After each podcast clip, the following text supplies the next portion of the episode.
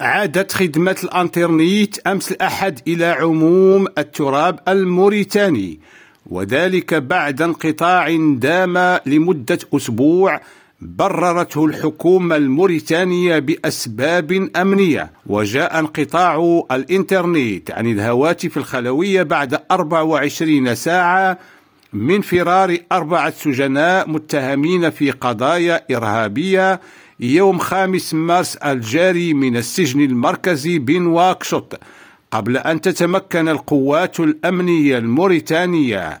السبت الماضي من قتل ثلاثة منهم واعتقال الرابع. وكانت الحكومة الموريتانية. قد قالت الخميس الماضي إن المشاكل الأمنية لها الأولوية على كل شيء آخر وذلك في تعليق على انقطاع الإنترنت بالبلاد. عبد الله الوشواري ريم راديو نواكشوط